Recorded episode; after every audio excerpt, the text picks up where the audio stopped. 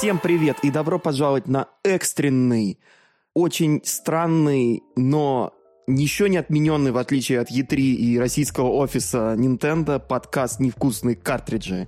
С вами вновь, как всегда, Кристина. Всем привет! Виталий. Приветствую. А также Илья. Здравствуйте. Ну и как вы уже поняли, у нас опять новостной выпуск, но поскольку новости настолько крупные, мы так много хотим о них сказать, это можно считать такой у нас спешл 4 в одном. Потому что сегодня мы обсуждаем а, смерть российского офиса Nintendo, в скобочках вопросительный знак, смерть E3, в скобочках вопросительный знак, а также смерть eShop на Wii U и 3DS, в скобочках это точно, и... Восклицательный знак. Три восклицательных знака. И тоже Зельда еще не вышла, и она никогда не умрет. Это три восклицательных знака. Готи ну, 2023. Да. Игра еще не вышла, но уже игра года. Нет, Готи 2023 это The Murder of Sonic the Hedgehog, а это будет вторая уже. Все ясно. Угу. Задрот Соника. Пошел отсюда. У нас подкаст про Nintendo. Здесь должен я, быть я, плачущий, обнимающий свой Dreamcast. Поэтому, ну, раз уж у нас подкаст про Nintendo, давайте обсудим самую главную новость, которая, мне кажется, вообще не должна была произойти на этой неделе. А, у меня есть стойкое ощущение, что вот эти вот вбросы от коммерсанта, подхватывание Еврогеймера и затем официальное заявление Nintendo сначала Еврогеймеру, а затем официальный пресс-релиз, это все незапланированные акции, никто не ожидал, что это будет настолько быстро, настолько оперативно. И за это мы, наверное, можем поблагодарить э, нашего друга, очень старого основателя а, Хуаба и участника очень большого, очень важного подкаста «Вкусные карты». Это, конечно же, Юра Литвиненко. А, привет передаем тебе. Мы с ним на этой неделе активно пообщались. И э, ни для кого не секрет, что Юра работает на коммерсанте, пишет там много про что, но в том числе про а, видеоигры. И он довольно давно уже писал про то, что происходит с ООО «Ачивка». Это мы говорили уже об этом юрлице не один раз. И когда оно только появилось, э, было особо непонятно, чем конкретно компания будет заниматься, потому что, несмотря на то, что все патенты а, старые, нинтендовские, они использовали, ничего мы не видели, никаких игр, никаких проектов, просто знали, что вот есть какая-то компания, а, основатели которой это Яша Хадажи, Ксения Качалова и некая Мария, а, Яша Хадажу все прекрасно знают, да, что это гендиректор а, компании Nintendo Россия. Ему принадлежит 80% этой компании ООО «Ачивка». А Ксения Качалова — это менеджер по корпоративным мероприятиям Nintendo.ru. 10% ей принадлежит. И Мария, мы не знаем, кто она, мы не знаем, какую функцию она выполняет в Nintendo Россия, выполняет ли она вообще, потому что я не в курсе, числится она в списках сотрудников или нет. в общем, вот есть еще Мария, и ей тоже принадлежит 10%. И, собственно, мы не знали. Она выполняет функцию Машеньки в компании. Наверное наверное. В общем, мы, мы тогда не знали конкретно, что вообще происходит э, с, этой, с этим юрлицом. Но предполагали. И сейчас... Ну, ну, естественно, предполагали, да, как бы у Яши есть Я большой опыт прав. Э, ведения бизнеса в России, и а, завоза, логистики, да, то есть у него есть люди, у него есть команда, которая этим занимается. А поэтому мы, мы предполагали действительно, чем это может быть, но до конца не знали. Вот как э, недавно а, наши друзья из Nintendo Switch On, да, по-моему, публиковали новость о том, что а, их э, подписчик э, на самом деле сотрудник а, компании ОМВМ, это группа компаний, а, которым принадлежит сеть магазинов MVideo и Eldorado, а, получили к себе в магазин а, Metroid Prime а, Remastered а, с новыми ну, с новой вот этой вот наклеечкой про импортера. А если раньше там была наклеечка импортер ООО Nintendo.ru, то сейчас там была наклеечка ООО а, импортер а, ООО Ачивка. И... Саппортом поддержите ниндзя. Да, с э, почтой саппорта, саппорт Support dot ninjas, собака ачивка. Причем да. чей как цифра 4. Да, да. Nintendo а... Ninja из России нашли себе новую работу, судя по всему, да. Да. Собственно, эта новость, э, она дала пуш всем событиям, которые теперь произошли. Эту новость подхватили все, наверное, крупные паблики про видеоигры, про Nintendo, и эту же новость подхватил Юра из «Коммерсанта». Юра, опять же, и до этого писал про ачивку, но, опять же, там было ничего непонятно, поэтому эти новости, они были, но без конкретики. А здесь уже была конкретика, здесь уже завезли игру, вот она уже в руках продавца, все, как бы, казалось бы. И здесь э, поднимался важный вопрос вообще. А мы все помним, что видеоигры — это предмет роскоши, и они находятся под санкциями. И поэтому а, то, что в целом эта компания... А, кстати, важный момент. ООО «Ачивка» зарегистрирована в том же здании, что и офис Nintendo Россия. Совпадение? Не думаю. По-моему, в том же офисе, мне кажется, даже. Ну, там не, ну, там не указан офис в юридическом адресе, там просто указано Павелецкая, там, Плаза, там, строение, я уже не помню какое, но, Я не буду удивлен, бы... если у ачивка, там вот эта вот плашечка будет просто налеплена на двусторонний скотч э, поверх старого Поверх старой наклейки. Ну, так, так да, нельзя, такой так нельзя вкусная делать. точка от, от мира игр. Нет, так нельзя делать. Это отдельная наклейка, естественно. А, потому что процессы завоза в Россию, они довольно сложные, поэтому ты не можешь просто взять и переклеить, короче, старую наклейку на новую наклейку, к сожалению. Не, я про дверь говорю, в смысле. А? Которая, дверь в офис, а, вот этот вот бывший а, офис а, Nintendo, офиса, и там... типа на... Nintendo Россия просто Скотчем намотана ачивка, да. Да-да-да, знаешь, этот э, двухсторонний скотч, и на нем наверху написано просто ООО «Ачивка». Да. Вот. На да. листе и все картона просто они там нашли приходят, там... фотографируются на фоне вот этой вот э, сратой надписи. Они просто нашли там это, на куске вот эту вот шапки Джбаньяна, а, взяли, перевернули ее и маркером написали. К сожалению, там ну, да. не пусто. Там все еще информация про то, что второй сезон стартует на канале Disney этим летом. Да. Второй сезон ачивки стартует на канале э, удалено этим летом. Да. Вот. И что дальше? Дальше эту статью от коммерсанта э, Юра переводит на Nintendo Life и ее публикуют на Nintendo Life. Все мы прекрасно знаем, что Nintendo Life это один, наверное, даже не один, это, наверное, самый крупный э, английский, да, европейский сайт про Nintendo. И это был вопрос времени, когда это подхватят другие а, сайты. И в том числе Еврогеймер, Еврогеймер который, по да. сути, является одна и та же компания, что Nintendo Life, и они там очень плотно сотрудничают друг с другом. Как, как да, и, соответственно, да?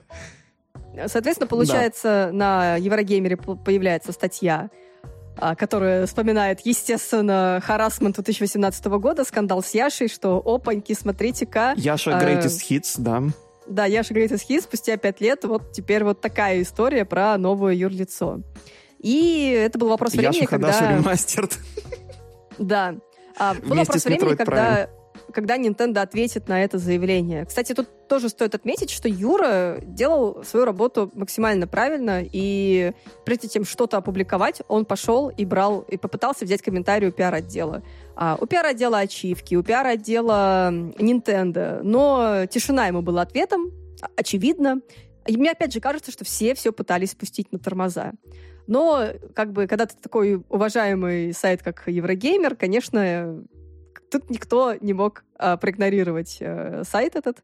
И, соответственно, Еврогеймер получил официальный комментарий от э, Nintendo Европы о том, что мы вообще как бы да, мы знаем, что это типа компания Яши. Мы к этому вообще никакого отношения не имеем.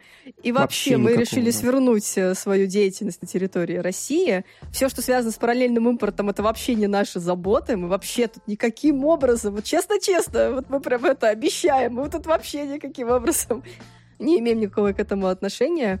А, ну и как бы вот э, есть, есть типа почта поддержки, можете ей писать по любым вопросам. И, собственно, 14 апреля мы получили утром пресс-релиз от э, Nintendo России. Ну, мы не получили, другие посылом. люди получили, то есть а, у нас такое ощущение, что мы, Яша, наверное, пойдет там, не знаю, там это чебуреками, если торговать на, у вокзала, то он нам тоже их не будет продавать, просто потому что он припоминает. Хотя это хороший вопрос, почему мы не получили пресс-релиз, потому что перед тем, как начались все эти события, а, мы получали пресс-релизы все. И то, что сейчас да. мы не попали в рассылку, учитывая то, что мы один из профильных э, каналов про Nintendo, э, вызывает у меня некоторые вопросы. Мы, в принципе, ничего плохого не писали. Да, мы писали о ачивке, да, мы обсуждали ее в подкасте, но это абсолютно нормально. А, да, конечно, к нам не приходит как навигатору игрового мира давать эксклюзивное интервью, но как бы это не значит, что мы хуже, чем какие-то другие журналы, фу, журналы, какие-то другие порталы, какие-то другие сайты. В общем, да, вызывает меня некоторые вопросы, но это не страшно. Мы все в этой сфере варимся. Вот э, мой друг э, Желтый кот, владелец канала In Your Eyes, поделился со мной моментально с этим, этим пресс-релизом, потом написал про это пост к нам. И мы, в принципе, были одни из первых, кто об этом узнал, об официальном сообщении. Давайте обсудим, ребята. Ну что, мне кажется, что вообще, по сути, мы все уже и так прекрасно знаем, что на самом деле происходит. То есть Nintendo сейчас, они максимально э, размытыми формулировками они нам прислали пресс-релиз, что они сворачивают деятельность на территории России, что офис будет, но исключительно для исполнения юридических обязательств перед существующими партнерами, что они не относятся никак к ачивке, что, но Самое смешное, что сейчас мы продолжаем, вот я зачитаю из пресс-релиза, сейчас мы продолжаем внимательно следить за событиями, дабы обеспечить наших потребителей в России необходимой поддержкой. Говоря прозрачнее, мы находимся на стадии углубленных переговоров с потенциальными поставщиками и компаниями, способными осуществлять гарантийные ремонтные работы для продуктов Nintendo, уже реализованных на территории России. Компания ООО «Ачивка» выпускает, выступает в качестве одного из подобных потенциальных партнеров. Потенциальных партнеров, который уже завез Metroid Prime на территорию РФ. Да, пожалуйста, просто не обращайте внимания на то, что как бы они уже заводят Metroid Prime, уже практически весь старый штат Nintendo Russia а, перешел в ачивку, там и всякие саппорт Получив тоже индивидуальные компенсационные пакеты, будучи сотрудниками Nintendo России. То есть чуваки хапнули денег и перешли как бы в ту же самую компанию, просто с российским юрлицом. Ну, хоть что-то с другой стороны. Я даже рад, что им что-то заплатили за это веселье все. Хотя я не знаю, конечно, чем они там занимались в последнее время, после того, как э, всю поддержку и все релизы в РФ остановили ну, в 2022. Ну, ты же не забывай, ремонт, поддержку осуществлять, как минимум это они делали. Да, но я не знаю, пиарщики, которые занимаются покемонами, они что там, сидели, курочили джейконы там, это с отвертками, Да, хороший вопрос. Я на... понимаю, я понимаю, чем занимались, э, я, я понимаю, чем занимался Яша. Я понимаю, чем занимались логисты, я понимаю, чем занимались финансисты, да, потому что все еще нужно платить там кучу за всего. А чем занимались маркетологи, чем занимались менеджеры, непонятно, честно говоря. Ну, и пиар-менеджеры тоже непонятно чем. Просто сидели вот на тебе и ответ. Ну просто Илья спрашивает, чем они занимались. И мы тоже пытаемся понять. Сидели на зарплате. Я вот на самом деле это очень, вот мне это очень нравится эта тема, а, про то, что когда ты а, попал в такую струю, где тебе не нужно ничего не делать и получать за это деньги, и ты такой сидишь, и тебе так комфортно, но это, за, за, это влечет за собой так много минусов. Я не знаю, как эти люди будут искать там новую работу, да? Они просто сидели полтора года. Полтора года же прошло, да? Ну, чуть ну, больше примерно, года. да, так, где-то, можно сказать, получается. Ну вот, и ты просто сидишь полтора года, ничего не делаешь. Почти полтора тебя... года, да. Ты, ну, ты абсолютно забываешь, что такое работать ежедневно. Это очень сложно потом войти в колею, начать снова работать.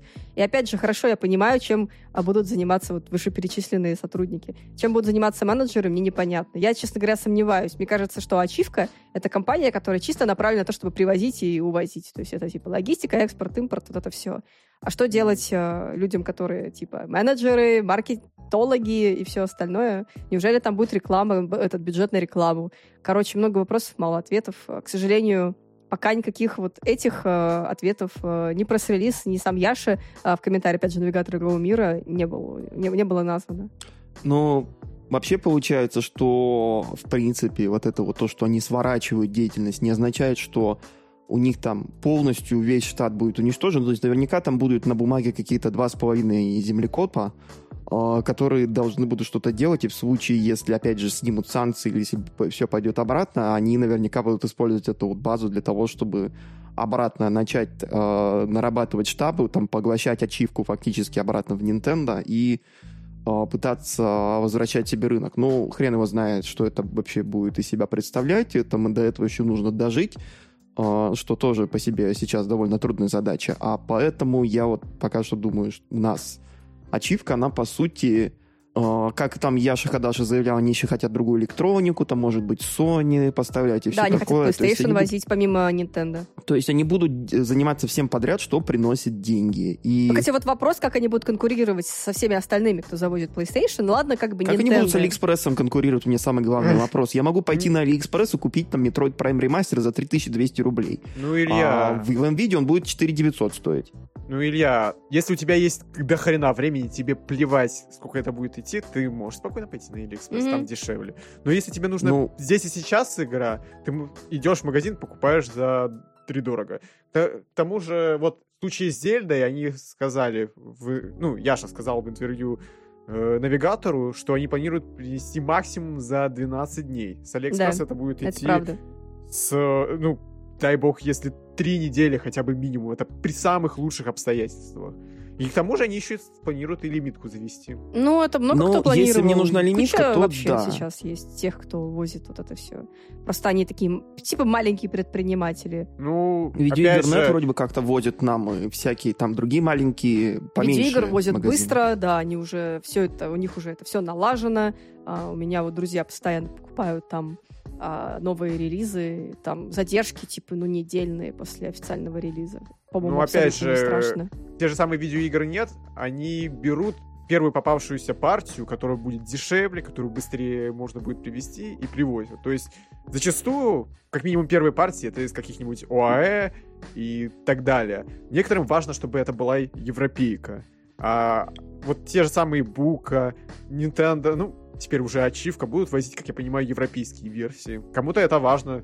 Вспомните, там, например, когда коллекционеры Nintendo 3DS были, почему у нас серые уголки, я хочу зеленые, как Европа. Знаешь, одно дело серые уголки, а другое, когда у тебя два разных это, шрифта на корешках еще не распространены, это, на, находятся в разных местах, там, в европейках и в, американках. И, да, да, да, да, да. И вот меня конкретно это начало немножечко бесить, когда я увидел, что у меня Metroid Prime Remastered выглядит немножечко по-другому. Потому что у него это на корешке сверху написано, а не посередине ремастер. Но это я, конечно, утрирую, но, блин, это очень странная такая вообще штука у Nintendo. Я вот, например, а, вот найди... эти вот региональные различия, в то время как, опять же, у Xbox и у PlayStation все уже унифицировано до нельзя для всех регионов. Просто вот, например... Хотя, конечно, качество коробочек, мне кажется, у Nintendo все еще выше, чем у PS4, PS5, потому что, ну, блин, коробки PS4 мне совсем не нравятся по сравнению с PS3-шными. Просто вот я знаю по себе, у меня тоже есть небольшая мания к обложкам, в плане того, что я хочу там, где это могло быть возможно, иметь русские версии. То есть у той же самой Bayonetta 3 вполне себе могла быть русская обложка, и она технически существует в коллекционном издании. У, Б... у Зельды спокойно могла быть русская обложка, потому что, ну вот, самая первая Зельда, она тоже переведена, ну, обложка. Я бы хотел бы ее, но, видимо, учитывая то, что теперь у нас о, ачивка, мы возвращаемся во времена нового диска, ура! Ну, да. Потому что нов, у нового диска, причем были русские обложки. Правда, иногда они такие всратые были в плане того, что, блин, как там, они, короче, переводили, но в дополнение, когда там имена какие-то, они писали в скобках английское имя. Нахрена? Зачем? Вы уже написали на русском это имя. Нафига еще дублировать? Типа, Линку, в скобках, Линк, должен спасти принцессу Зельду. Линк. При, в скобках, принцесса Залда. Линк должен спасти принцессу Зелду. Да. Которую играл злой Ганандорф. Ганандорф в скобках. Это так срато. Учим английский вместе с новым диском. Зато внутри у тебя буклетик, который позволяет тебе подать эти баллы много ру, или как они там называют. О, да. Который никто никуда не подавал, в итоге они у всех лежат. Слушайте, ну, я все могу понять. Э, новый диск пытался, как бы, он пытался. Это он пытался хреново, еще... он пытался отвратительно, но он пытался. Да, он пытался плохо, согласна. У многих э, компаний, которые работали с новым диском, остались не самые приятные впечатления об этом, это правда. Вот. Ну, Никто я, опять, не особо оплакивал, когда он помер в итоге. Да, да, да. Поэтому здесь все-таки, ну, у руля стоит человек, который Nintendo Россия вел многие годы, не знаю, вперед, назад или стоял на месте, это вопрос Кругами, отдельный для обсуждения. Я думаю, кстати, да, это хорошая идея вспомнить, э, что вообще делала Nintendo Россия за все это время. Подмиг, э, подмиг. Хороший, хороший выпуск для следующего, э, хорошая тема для следующего подкаста. Вот, да. так что Да, а я думаю, что у Яши получится лучше, чем у нового диска. А, другой вопрос, что мне очень понравился комментарий у нас в группе в Хуабе, что ясно Яшу от этой кормушки никак не оторвать. Ну, типа, это, это реально правда. Вот сколько лет он уже этим занимается, вот уже все, по сути. Нет никаких... Его уже э, несколько раз отменили, у него уже закрыли, получается, его офис, он не уйдет, он, понимаете, он как таракан. Да, он, он реально как таракан. И самое забавное, или не забавное, я не знаю, наверное, грустное даже все-таки, а, у него просто нет другого пути, потому что его, если брать на работу в России, то я сомневаюсь, что кто-то возьмет, просто потому что когда ты вводишь Яша Хадажи в поиск, у тебя сразу выскакивает куча а, статей про харасмент 2018 года.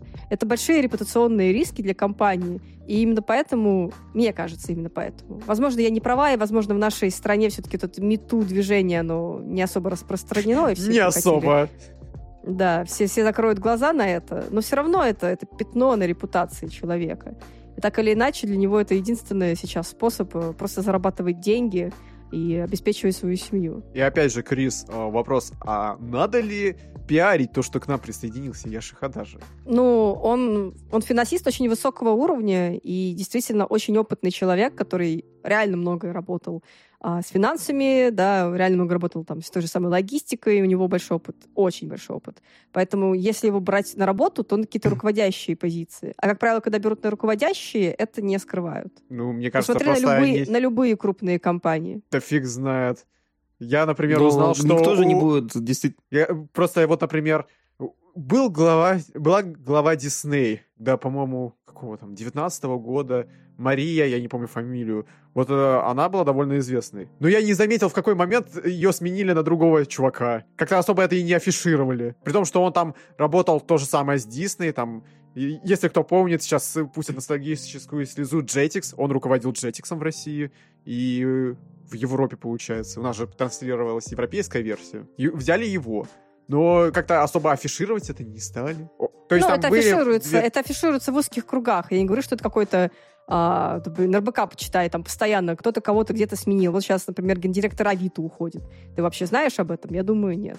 А люди, которые в этих кругах, они об этом в курсе. Ну, я сомневаюсь опять же, мне нравится то, что я хотел выступить э, адвокатом дьявола, но Кристина уже все сделала за меня. Ты сама говоришь, что, ну, он профессионал. И уж лучше иметь в офисе профессионала, который будет хоть что-то делать, чем... Э... Я этого не говорила. Что уж лучше иметь это. Не, Просто не, не, нет это, другого. Не, это я уже свое Кристина, говорю. лучше я, иметь Яшу, чем никого. Все, записываем сразу. Лучше иметь Яшу, чем чувака, который просто будет сидеть на жопе и ничего не делать. Вот то же самое я могу сказать вот сейчас, как он поступает с Nintendo.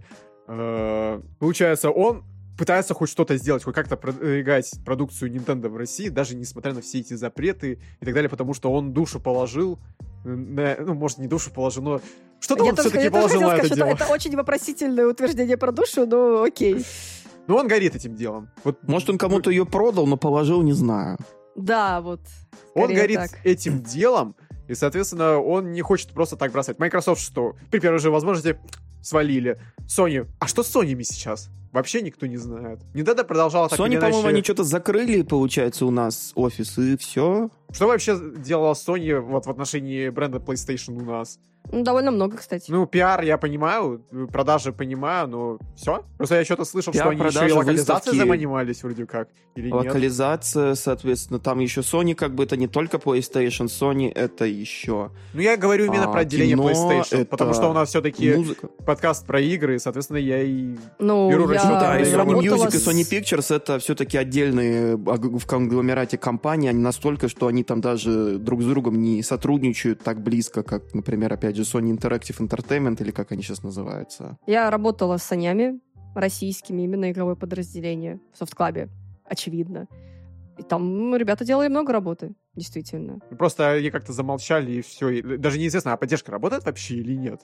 У Nintendo хотя бы поддержка есть. У Microsoft взяли чемоданы и свалили, как я понимаю. Ну, если ты хочешь куда-то обратиться, ну, дай бог, если ну, тебя хотя же, бы Microsoft это американская поможет. компания, поэтому если на них давление намного легче оказать санкциями, в то время как Sony, они, конечно же, они тоже многонациональная корпорация, которых огромное а, представительство в Америке, но они, опять же, все-таки японская компания, они что-то там пытаются обычно немного по-своему работать, по-японски, в отличие от а, майков. В то время как вот, ну, то же самое вот с Nintendo, у них тоже своя такая особая манера ведения бизнеса и так далее.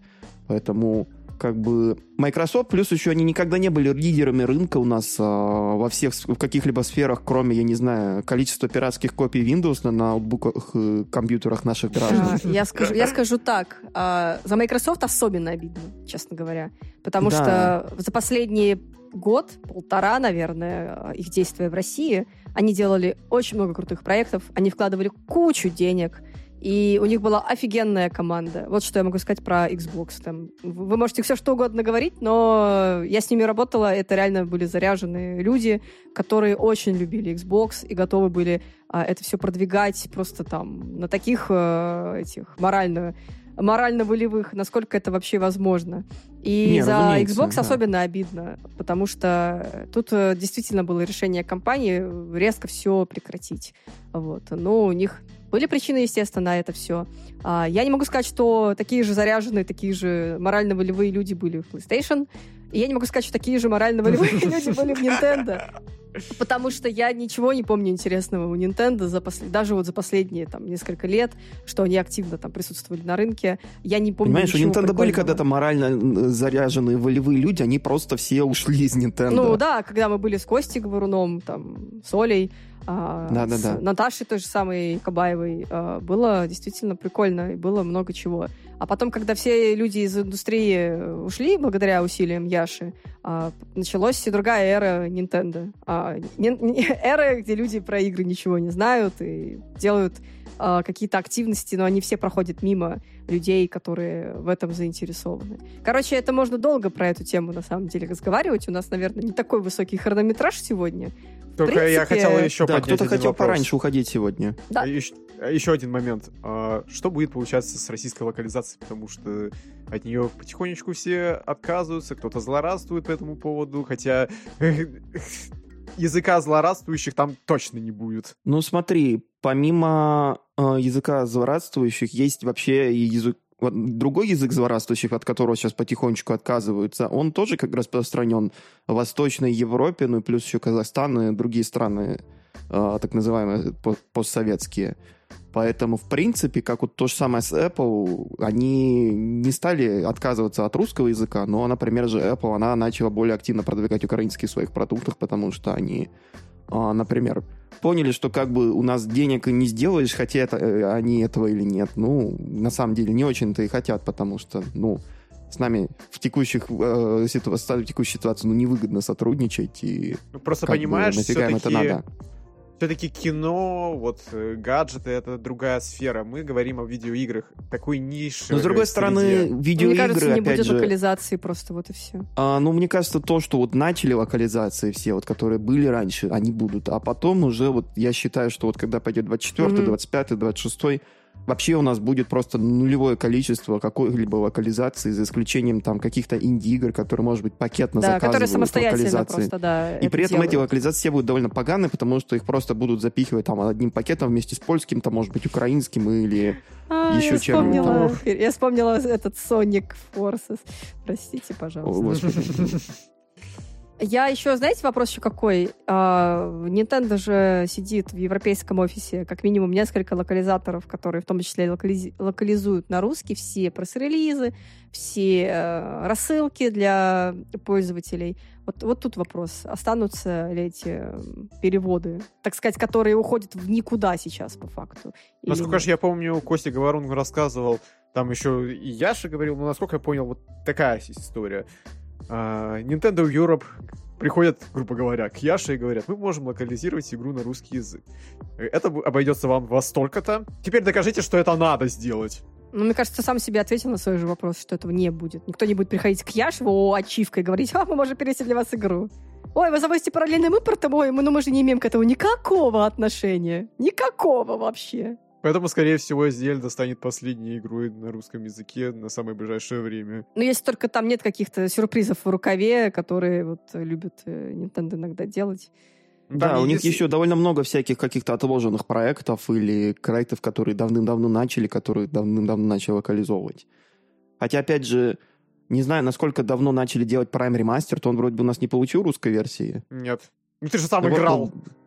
Я включил английский язык и не парился, на самом деле. Но у тебя меня консоль на русском или на английском? Я сейчас на английском включил, потому А. что у меня проблема в том, что очень часто появляются русские переводы плохого качества, ты такой смотришь на них, шрифт не тот, а, перевод какой-то корявый, и чтобы поменять полностью языки, нужно идти в настройки свеча и менять на английский. Ты такой, ну, блин, ладно, тогда сразу поставлю на английский. Ну ладно. Просто еще вот недавно новость была про то, что в Starfield убрали русский язык, а ни- ничего другого А был ли он там предложили. вообще? Вот у меня такой вопрос. Они могли повесить пашечку, что будет русский, но как бы они могли просто его еще не локализовать, а кто? Ну, я сам по понимаю, себе что то, что... э, Это как сталкер, висит, которые активно объявили, что у нас не будет русского языка, потому что а, текущие события. И Нет, там вообще субтитры. потом выяснилось, что игра на самом там деле, она вроде бы как и не была до конца локализована толком, и она еще как бы находится в разработке, так что они, а, Там, можно э, сказать, в там случае это- со с этим... э, Со там сталкером. Со сталкером обещали русскую озвучку и субтитры, потом от русской озвучки отказались, но при этом оставили русские субтитры, потому что, ну, видимо, все-таки на что-то они надеются. Я, я просто помню спор... Ну, опять же, в это для одном- внутреннего рынка, скорее для рынка Европы, для- больше, чем для рынка РФ конкретно, опять же.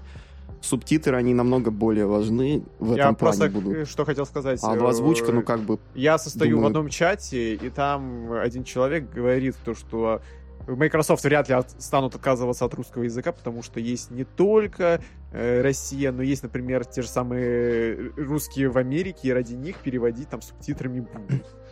Но в Ну итоге, да, как мы опять видим, же, это как Apple, Starfield- который отказа- не отказывается от русского языка, там тоже в своих продуктах, это все-таки с чем-то схоже. А вот про остальных, вот, это уже, кажется, case-by-case basis. Это, то есть, настолько компания думает, что она ну, получит а, профит от э, русскоязычного населения, там, от, э, в странах Европы, там, и за ее пределами и так далее. Ну, Может, мы пойдем дальше? пойдем Ну дальше. да, в итоге мне, мне кажется, что русских переводов будет намного меньше, и качество будет намного хуже. И это все, конечно же, у нас будет э, потихоньку затухать и э, не так, как в, прош- в прошлом. К слову о том, что затухает и уже не такое крутое, как в прошлом, E3. E3 этого года официально отменили. А, По словам от организаторов, выставки не будет из-за отсутствия интереса у компаний. Как сообщали сначала IGN, потом все остальные, получается, медиаресурсы, организаторы выставки Electronics Entertainment Software Association и Readpop объявили, что выставка в этом году отменяется. ESA сообщила, что и E3 останется остается, точнее, любимым публикой мероприятием и брендом, однако новейшая итерация выставки попросту не привлека достаточного для ее проведения интереса. Ридпоп также отметили, это было непростое решение, учитывая силу, вложенные нами и нашими партнерами, которые просто все отказались идти на E3 этого года в последний момент в проведении этого мероприятия. Но мы должны были поступить правильно по отношению к индустрии и к E3. И до отмены выставки вообще стало известно, что в этом году в мероприятии, помимо Nintendo решили не участвовать еще Sony, Microsoft и ряд крупных издателей, там включая Tencent, Electronic Arts, Ubisoft, Sega и других. Uh, наверное, еще там Devolver Digital объявили, что они не будут участвовать в E3, но прикол в том, что Devolver Digital никогда в E3 не участвует uh, официально, они всегда там uh, просто выпускают какие-то мемы или такие это параллельные ивенты неподалеку от E3, как в последнее время потом начали делать эти Electronic Arts и EA Play. Ну, вообще, на самом деле, то, что E3 этого года умерла, с одной стороны, было немножечко неожиданным, с другой стороны, это уже было, ну, ожидаемым для многих, потому что в 2019 году последний раз было, когда мы увидели классическую E3 в физическом исполнении, когда э, журналисты и фанаты слетались в Лос-Анджелес, смотрели пресс-конференции, трогали стенды, э, косплейщиц и э, новинки в игровой индустрии. В 2020 году E3 была отменена из-за пандемии. В 2021 шоу провели в цифровом варианте. В 2022 году тоже хотели провести виртуальное шоу, но его отменили, чтобы сосредоточиться на физическом инвенте в 2023 году. И как мы видим, в 2023 году этот ивент, все, его он не набрал интереса, и где-то веселый и радостный Джефф Килли потирает свои руки и зазывает вас на Summer Games Fest. Ну и, наверное, еще Gamescom сейчас празднуют, потому что они, наверное, теперь крупнейшее мероприятие по видеоиграм в мире, то есть или Tokyo Game Show, я не знаю конкретно, мне кажется, что все-таки Gamescom чуть побольше. Мне вот интересно, ну, что, если бы не угу. вся эта ситуация у нас в России, какое место бы заняла выставка Игромир? Ну, какое она занимала, такая бы она и осталась. Это такое местечковое мероприятие. Ну, не совсем которое, местечковое, типа... оно довольно крупное, так или иначе. Ну, Gamescom, ну да, например, тоже... Крупно, но опять же, эксклюзивов у нас не так много было же, как, опять же, у Gamescom, ТГС или E3. Ну, ну может быть, и стали бы были. взять и, и анонсировать какие-нибудь такие вещи, стали бы, потому что, это типа, E3 больше нет. Э, почему бы и нет? В Россию завезем Но опять же, у Игромира были проблемы немного другого плана. У них там во-первых, с Венью были проблемы, то есть там, где они проводили э, свои выставки. То есть Крокус, он просто трещал по швам, особенно каждый раз, когда привозили какого-нибудь именитого актера на Комик-кон, который проводился параллельно с Игромиром, потому что, ну, надо же как-то привлекать людей. Потом, опять же, ковид по ним финансово ударил очень сильно, как я полагаю. Я не знаю, насколько финансы у них сейчас выглядели.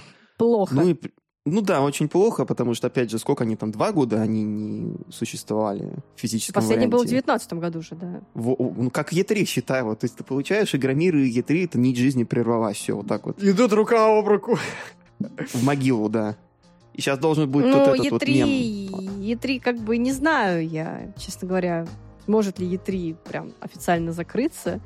То есть Игромир, опять же, да, там все еще очень грустно, что он почил, но слишком большие убытки, слишком дорогой крокус, э, слишком сложно все было. Слишком маленький годы. крокус. Учитывая даже, ладно, пандемия, хрен бы с ней.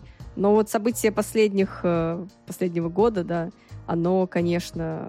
Я не уверена, что Игромир бы смог стать таким же крутым вообще когда-либо теперь, потому что никто никогда не захотел бы привести в Россию каких-то эксклюзивных билдов, просто потому что.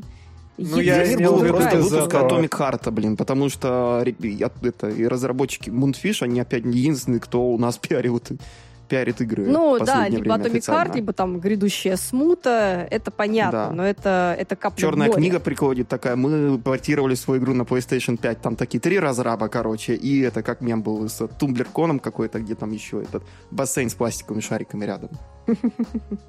Три вот, стенда а... и бассейн с пластиковыми шариками, да. И бутерброды вот, а вот E3 все-таки, E3 все-таки у нее другое наследие, у нее не должно быть таких проблем, как у Игромира. Ну, точнее, да, проблемы, но конечно, опять же у них были есть. другие проблемы. Да, но тут вопрос, э, мне кажется, что в этом году просто никто ничего не захотел показывать, потому что нечего. И в этом плане, конечно, это же летнее мероприятие. Но, видимо, никаких билдов, ничего никто не подготовил. И просто так вышло, ну, тут надо еще не забывать, что в наше время игра, этот жизненный цикл игр все-таки стал другой. И если раньше можно было показывать чуть больше, то сейчас э, количество все-таки уменьшается. У издателей игр становится меньше, они более трудозатратные и все остальное. Плюс э, не забывайте, что участие в выставке это очень финансово дорого. И опять же, видимо, просто в финансовом плане на этот год э, ну, компании просто не смогли себе позволить вот эти вот такое участие в выставках. Но при этом, например, та же самая Nintendo э, участвуют периодически в каких-то маленьких, небольших выставках э, а-ля PAX, а, и как бы спокойно себя чувствовать. Ну, сказать, что PAX что маленькая дешевле. выставка, это, знаешь, PAX, он стал чуть ли не самым крупным такой а, развлекательной выставкой вообще в Америке. То есть, э, то, опять же, PAX, вот существование PAX во многом повлияло на то, что E3 э, потеряла свою популярность, и потому что просто PAX это было открытое мероприятие изначально именно для фанатов. А E3 это была типа индустрийная выставка, которая в эпоху, когда индустрийные ну, выставки все меньше да. и меньше были нужны прессе для того, чтобы получать актуальную какую-то там свежую информацию от э, партнеров и, пожалуйста, производителей. Например, ну, блин, это же намного легче просто сделать какой-то цифровой ивент, и все журналисты просто обработают его, не выходя из своей спальни, там, вместо того, чтобы сидеть там в отеле там на дерьмовом Wi-Fi, который стоит диких денег, и пытаться залить там это на YouTube ролик, который там, получается, у тебя, во-первых, два часа будет заливаться, в лучшем случае два часа будет потом еще обрабатываться. А, опять же, там а, Джим Стерлинг говорили, что намного легче было просто сидеть дома и обрабатывать новости в E3, чем ехать, собственно, на выставку, mm. когда работали в Escapist. И потом э, этот же главный редактор Escapist потом Стерлингу говорил, то, что да, ты прав на самом деле, все это фигня. После этого получается, что там, вот такое же отношение было у многих э, журналистов, которые просто решили, что, ну, как бы нужно минимальное количество людей отправлять туда, которым нужно прям показывать эксклюзивы, которые не покажут нигде. Все остальные могут просто обрабатывать дома пресс-релизы. Которые ходят по презентациям для прессы, да, да, да, да. забивают слоты. Ну, поэтому в последнее время E3 начала пускать э, простых обывателей законскую цену. Да, и проблема в том, что простых обывателей как бы слишком много было, и они не имели такого же, скажем так, пространства, как PAX, или что там в эти владельцы Еврогеймера, там вот эта вот материнская компания там какой-то тоже экспо в Европе проводит. О, я забыл, как оно называется. Ну, в общем, E3 как конкурировать как такой вот именно фан-фест не может, в то время как особенно сами издатели начинают проводить какие-то фан-фесты и прочие вещи, открытые для публики самостоятельно. Опять же, Nintendo of America объявила Nintendo Live э, будет проводиться в Европе до этого, в этом году. До этого он проводился, по-моему, в Японии также. И я не помню конкретную дату вот Nintendo Live в Северной Америке, но он будет, опять же, проходить... Э, вроде бы это он будет осенью, но там будут наверняка много чего показывать. То есть, опять же, звучит, что, может быть, какое-то новое железо покажет. Не верю в это на самом деле, потому что, ну, блин, о, мне кажется, пока еще Nintendo не хочет. Ну, игры наверняка будут показывать там это демки и какие-то там а, эксклюзивные ивенты и прочее. Опять так, же, слово там... про новую консоль. Интересно будет посмотреть, как будут завозить в России ее, конечно. Ну, точно так же, как сейчас заводят эти OLED-версии. Да, это, осо- это особенно обидно, потому что сейчас OLED-версия выглядит э, дешевле, чем когда я покупала ее на старте. А, у меня personal offense на это все. Ну не волнуйся, сейчас с э, долларом, который укрепился, а рублем, который упал, э, оно будет точно так же дороже. Ну просто э, OLED можно было купить просто максимально вообще выгодно. Вот, вот даже на Сбермаркете. Сбермегамаркете, простите, там была цена а, по-моему, что-то 20 с чем-то тысяч рублей, из которых тебе еще половина приходит э, баллами. Сейчас на Озоне 20 тысяч тоже будет, ну, правда, без бонусов, но все равно, типа, ты ну, это можно вообще, ухватить типа, за такую цену. Выгода, выгода. Но, Покупайте с другой стороны, покупать OLED, сейчас да. OLED, ну, на закате консоли, ну, окей, наверное. Nintendo говорит, что это не закат. Ну, Nintendo, ну, Nintendo говорит, что и ачивка с ней никак не связана, простите. А в общем, мы верим Nintendo, да, но сами знаем. И 3DS была живее всех живых в 2019 году, да. Да, да, да, да. да. Но вообще, смотрите, опять же, если говорить о России, мы помним, что у нас же были Level Up Days, тоже интересные такие мероприятия, которые да? проводились с переменным успехом, но они проводились, и, опять же, публика Nintendo, она туда приходила и играла. И наверняка, опять же, локальные всякие офисы Microsoft, Sony, они проводят такие же фан-ивенты небольшие. Да, но опять а... же, это, это невыгодный ивент, это все ивенты в убыток, потому что это Но как и другие дорого. выставки вообще, потому что во многом а, все эти выставки, это очень затратное дело, но это Нет, часть просто... маркетинга. Ну, да, просто те же самые Level Up Days, это к тебе приходят одни и те же люди каждый раз. Ты тратишь миллионы рублей на площадку, на промоутеров, на стенды и все остальное, и к тебе приходят 300 человек, понимаешь? И это это того не стоит просто-напросто. Ну, ну вот Игромир, конечно, тем, больше что... возможностей зацепить людей каких-то извне. Да, Игромир в этом плане. Вот такие выставки, как Игромир, они, они как бы Nintendo и, и были нужны чтобы привлечь новых людей. То есть там как раз-таки вот эта вот аудитория Комикона, да, куда, собственно, Nintendo и вставала, это была та самая правильная э, аудитория, которая могла бы заинтересоваться такой консолью, как Nintendo Switch. Да, она могла прийти на стенд, получить бесплатный Metroid да. Other M, а Nintendo 3DS красненькую и быть довольной. Не-не, я даже говорю, я не говорю про Wii. Wii это RIP. Forever RIP. Не, я, я говорю, да, в 2011 году, когда вот эта вот веселуха была, когда Nintendo официально появилась Я у нас. понимаю, о чем ты. Я тебе говорю, это все смешно, это все забавно, я понимаю. Но я тебе говорю больше на более, на более серьезных щах, что вот последние вот эти вот э, игромиры, где был Комикон, где был большой стенд Nintendo, это был, больш... это был более э, подходящий формат для привлечения людей. А есть еще Хинаде Power Japan. Помните такой? Это... Да-да-да, я был там Это выставка, которая переросла тоже в экспо-формат, типа как Игромир, только про Японию, условно. И Nintendo же главным спонсором там была. И тоже потому, что вот эта вот аудитория, она, возможно, заинтересуется. Там же и Nintendo Lab презентовали, а, который тоже там... Все мы знаем, как себя отперформил. Я думаю, в России не очень хорошо. А, это все были попытки. Это все были попытки. Не знаю, сколько они сильно были успешные для Nintendo, но это более эффективно с точки зрения маркетинга, чем просто поддержание лояльной аудитории, которая и так у тебя купит, блин, Супер Smash Bros., когда он выйдет новый. Вот и все.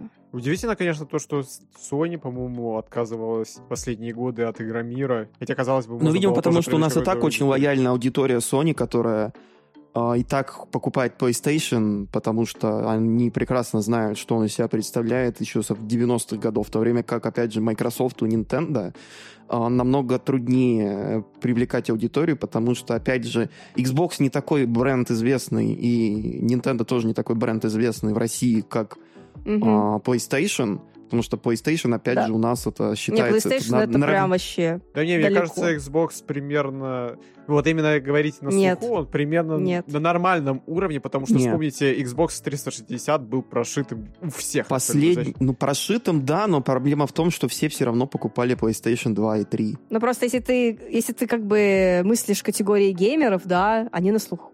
Если ты мыслишь в категории да, простых Xbox обывателей, нет, Xbox не на слуху. Ну, Проблема опять в том, же, что быть на еще... слуху и хорошо Просто чтобы ты разные аудитория вещи. геймеров, вот, например, у тебя есть Россия огромная, да, и аудитория геймеров это вот столько. Поэтому это не совсем корректно мыслить такими масштабами. Ну, опять же, Sony, она не только в России популярна, а PlayStation, по сути, завоевал Европу, а, получается, в 90-е и 2000-е годы, то есть а, вообще по всей Европе с, а, PlayStation он намного более популярен, чем Xbox и чем Nintendo, хотя Nintendo тоже а, не отстает, и Sony тоже там более-менее конкурировала в... э, Xbox тоже более-менее конкурировал с а, Sony во времена 360. И наверняка там еще были какие-никакие вот сейчас, ну, попытки там а, серии что-то Короче, да, мы, оттяпать. это все идет к тому, что мы снова возвращаемся во времена нового диска, когда это было, это было, короче, удовольствие для богатых и очень-очень маленького количества людей. Поэтому Да, ну и получается, что у нас, получается, удовольствие вот выставок тоже будет все намного э, сокращенным, потому что, опять же, что у нас осталось из крупного? PAX, Gamescom, а, что там проводит геймер, Еврогеймер, я не помню, по-моему, там в а, Англии а, или в Великобритании, не помню конкретно, где они проводят, где-то в Лондоне. Я ошибаюсь, наверное. Потом, что у нас? EGX, вот, Еврогеймер Экспо, вот. э, EGX, получается, PAX, э, Gamescom, который ну, он, Gamescom тоже просто дико популярный, там дофига народу, там очень трудно туда попасть, опять же. Он, Gamescom, да, вот, кстати, даже по моим воспоминаниям, наверное, это самая-самая крутая выставка из всех, которая была. А, Ну, ты же была вот на E3, E3, она- опять же, и все Да, такое E3, вот, ну, по E3 это была по большей степени рабочая командировка, и я особо там E3 саму не посмотрела, я там чуть-чуть походила, да, но не так, как на Gamescom, потому что на Gamescom я ездила как бы тоже по работе, но у меня не было там привязанного к стенда, я просто могла ходить, общаться, Но смотреть, опять же, играть и E3 всё для всех это рабочая командировка, кто туда приходит, потому что, опять же, на E3, э, по-моему, когда ты там была, там же вроде бы не было огромного количества вот этих вот посетителей, просто геймеров, которые пришли поглазеть на игры. Нет, по-моему, не было. Но То есть это исключительно там... индустрийный ивент был тогда, хотя потом они начали там VIP-билеты продавать и все такое, там, чтобы Нет, там вместе с точно прессой были, ходили. там точно, нет, я точно массы. помню, что там были обычные посетители. Я помню, что там очень много было, например, инвалидов на, на этих, на креслах. Там прям, это супер развито вообще, это абсолютно нормальная идея. И на Игромире ты там кого встретишь на коляске, блин, никого. А на геймскомах Понимаешь, на... ты даже если здоровый человек, то там будешь потом уже это еле передвигать ноги, блин, к концу выставки там настолько огромные толпы. Я не знаю, как там даже пробраться человеку с коляской. У них там с просто ос- ос- Ну, ну да, да, тоже в целом. Да, просто, ну, в Европе, очевидно, это более развито.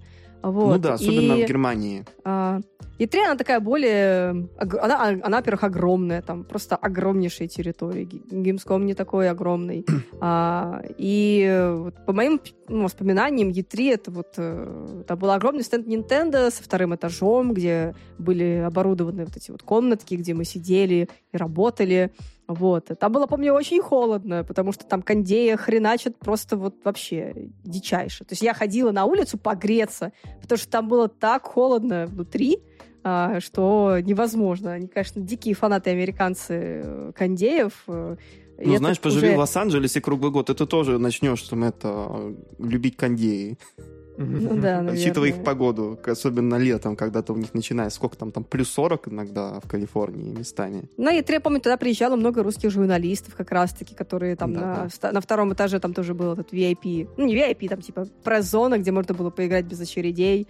а Вот, потом пообщаться там с Яшей, если кто-то хотел. а, либо там Пообщаться с с Яшей на E3, менеджерами. мне это так нравится, да. Да, То есть да, не да. Ну, это с, личный э, бренд, это личный бренд. У него такой был этот... так- такой путь. Таков путь, как говорится. Путь самурая, да. Да, путь самурая. Вот. э, Ну да, наверное, это больше все-таки действительно такая корпоративная рабочая выставка, где все ходили а, ради того, чтобы получить какую-то информацию, эксклюзивчик и вот это все.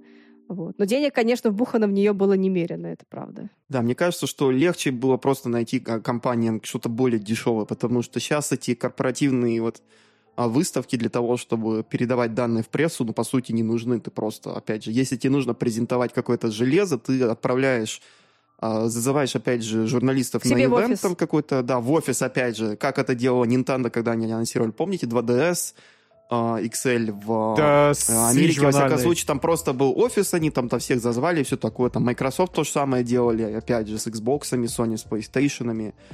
А, И, по-моему, со свечом то же самое было. То есть э, это первые показы были они именно вот такими вот офисными какими-то такими мероприятиями, где они просто конференц-зал снимали. И все подписывали NDA, и потом, когда, получается, эмбарго снималось, сразу же у тебя просто волна материалов там с видео всеми там круто обработанными, и нету никакого такой проблемы, что там у тебя пол- это, два журналиста Еврогеймера там все в мыле и что-то пытаются тебе рассказать про новую консоль Nintendo, которую анонсировали а, на выставке прямо сейчас, вот, например. Да, да, да, это правда. В общем, форматы меняются, время меняется. Да, компании, они максимально такие, экономят деньги, и мне кажется, физическая E3 она не выживет. А, потому что, опять же, вот этот вот Лос-Анджелесский экспоцентр, он дорогущий, дорогущее Да. размещение в Лос-Анджелесе, он сам по себе очень дорогой город, он огромный. А, это все очень трудно проводить на самом деле. И опять же, ESA, они наверняка, у них самих внутри огромные траблы, а, как, опять же, у них там, они же еще являются, соответственно, в Америке а, держателями вот этой вот вещи, рейтинговой системы ESRB, которую они, опять же, сами создавали, чтобы, опять же, там правительство не начинало самостоятельно вешать возрастные рейтинги на игры. Потом у них еще был скандал с тем, что контакты всех журналистов, там каких-то медиа-представителей компаний утекли с сайта E3, потому что просто они разместили файл в открытом доступе, записную книжку со всеми личными телефонами, и тоже начался полнейший хаос, когда все начали просто менять свои номера, там, кого-то даже утекли адреса какие-то деловые оф- офисов, вот, э, личные имейлы и так далее. Такой был дичь, что вот э, все очень были злы, опять же, на организаторов E3, и плюс еще там были какие-то экспозе вот по поводу того, что внутри ESA там какие-то проблемы там с лутбоксами и прочей фигней, там у них лиги- э, э, руководители меняли все это последнее время, и опять же компании просто поняли, а нафига нам ездить на эту дорогущую выставку, на которую никто не придет, если мы можем просто выложить видео на YouTube или на Twitch. Я скажу так. Даже если E3 сейчас умрет, он в будущем переродится, потому что все-таки, когда тебя вечно только суют трейлеры, трейлеры, трейлеры, а тебе хочется ощущения праздника, а ощущение праздника как достигается? Есть Когда Summer ты, Game Fest. э, Джефф ну, Килли, при- приходишь к Джеффу Килли, он тебе праздник создает, он назвал это фест. Это Понимаешь, фестиваль. э, Summer Game Fest это все же только онлайн. Но иногда ощущение праздника достигается, когда ты физически где-то присутствуешь. И мне кажется, когда у Gamescom? во- возникнет такая подре- потребность, Gamescom это Европа, а в Америке это тоже Да. Джефф Килли на. Gamescom тоже В каждой, в присутствует каждой стране по-хорошему должен быть такой ивент. Просто, Но опять же, возможно, масштаб PAX надо есть, уменьшать. есть комик-коны американские, на которых тоже сейчас игровые компании активно все презентуют. Это, опять же, это ивенты для потребителей. E3 это был такой ивент, а, который был исключительно направлен в первую очередь на индустрию, то есть на партнеров, на журналистов, на издателей и на консолевых держателей. Мне кажется, что это у нас просто вот такой формат, он не выживет. И E3, как если она начнет конкурировать с PAX и с Джеффом Килли, им придется очень-очень трудно. Я даже не уверен, что они это захотят в итоге делать, и просто они объявят в в 2024 году, что бренд E3 заморожен, и они а, ищут новые какие-то способы возродить его, и он в итоге никогда не возродится. Ну, мы не Ну, как знаем, F-Zero. закроется ли в итоге E3 полностью или нет. А что точно закрылось, так это eShop на Wii U и 3DS спустя столько времени, спустя 10 лет. Э, получается, что это привело к закрытию к тому потере около тысячи игр, распространяемых только в цифровом формате. То есть в eShop вы могли купить не только ритейловые игры, но еще и эксклюзивные, такие как, если говорим о Nintendo, Доктор Луиджи, Pokemon Rumble U, Pokemon Picross, и другие. Хотя, честно говоря, я не знаю, стоит ли вообще горевать по этим играм. И, конечно, наверное, в плане сохранения истории, да, погоревать все же стоит. Но с точки зрения потребителя, такие пустяковые С точки игры зрения были. потребителя есть сайт, называется 3ds.hex.guide и vu.hex.guide. А, Вы скачиваете специальную прошивку для роутера, и у вас прекрасно работает интернет. И я- это все, что я скажу на этом подкасте. Но даже несмотря на то, что eShop закрыт, во-первых, вы все еще можете скачать, если вы, конечно, находитесь не в Если вы не в России. вы все еще можете скачать э, игры, которые вы купили, обновления для них все еще спокойно вы можете скачать и продолжать играть онлайн там, где сетевая игра все еще присутствует спокойно. Ну, если мы не говорим, по-моему, не про Splatoon, но еще какую-то игру, потому что сейчас э, сервера на техническом простое, потому что там нашли какую-то уязвимость, и они больше чем полтора месяца не могут исправить эту проблему. Да и плюс сейчас еще аудитория онлайн-игр на Wii U как-то она подумерла. Ну, Mario Kart 8 и на, и Splatoon наверняка все еще много кто играет. И может еще Ну, пару да. других тайтлов. Но какой-нибудь Call of Duty Black Ops 2, мне кажется, там онлайн вообще полностью мертв. Там полтора э, геймера там на Ньюктаун э, бегают э, в дефматче, и все. Ну, было бы интересно узнать, но я не хочу прямо сейчас все это гуглить. Также в магазине тем Не хочется доставать там... из этой груда пили U, Wii U, чтобы посмотреть там это. Интересно, кто-то еще сейчас залогинен. У меня даже и нет. Wii U, чтобы ее доставать из-под Ну, это скорее мусора. Кристине тогда. Но Кристина, наверное, тоже оставила Wii U на предыдущей квартире, наверное, какой-нибудь. Нет? Нет, нет, конечно, нет. Я наоборот сейчас начинаю а, пополнять коллекцию Wii. А, единственное, что меня больше всего пугает в этом, так это установка Wii U, потому что там столько проводов. И это все куда-то нужно воткнуть. Типа, как сейчас удобно с консолями? Вот у тебя есть консоль, ты ее взял, воткнул в одну розетку, и все. Что нужно сделать с Wii U? У меня розетка для Wii U. У меня розетка для блока этого, блока памяти для Wii U. А, у меня розетка для геймпада Wii U. И ты такой, три розетки, черт возьми. Господи, А еще тебе нужно сенсор-бар воткнуть в U. Сенсор-бар воткнуть, там это, ты, типа, убедиться, что батарейки в ремоуте вставлены. Я просто начинаю плакать. Найти микро мини-USB кабель для того, чтобы зарядить Ну, это геймпад ладно, про это я найду. да. Это я найду. Это не так страшно, это я найду.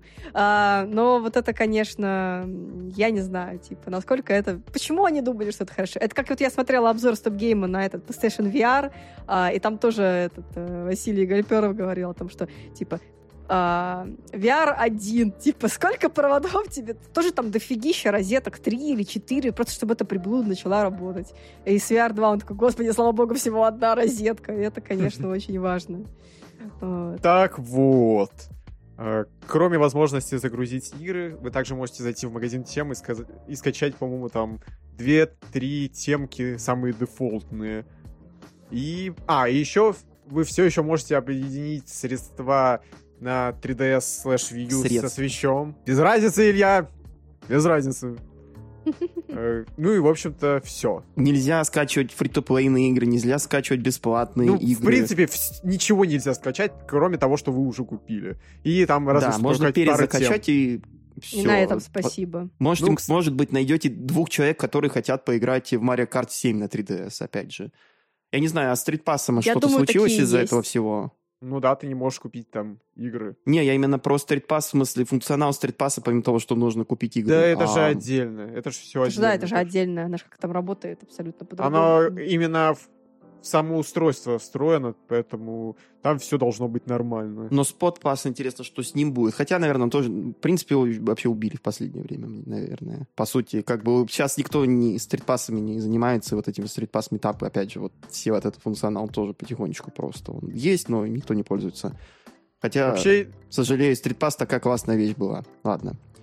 вообще А. интересно, конечно, то, что PlayStation тоже хотели закрыть у себя э, магазины PlayStation 3 и э, PlayStation Vita, Vita, да. но в итоге все такие, нет, нельзя, нельзя. В итоге, ладно, ладно, все, успокойтесь, мы не будем ничего закрывать. А тут фанаты Nintendo, ну ладно, наверное, все мы давно смирились с тем, что Nintendo никак не изменить, если они что-то решили, то все.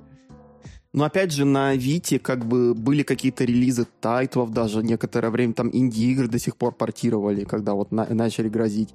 Плюс на PlayStation 3 огромная библиотека игр, которую... Хотя и на Wii U тоже. Библиотека игр, которые нигде в другом месте купить нельзя. Там, опять же, PlayStation Classics огромное количество. А, не знаю, там с Nintendo уже все просто привыкли, что можно просто взломать роутер, и это будет даже легче, чем пользоваться их eShop, который иногда не так уж и хорошо работает на самом вы деле. Вы точно хотите игру купить? Вы точно хотите? А вы уверены, что вы хотите купить игру? Ну, вы, вы сейчас точно уверены, да? Это как на Wii U было.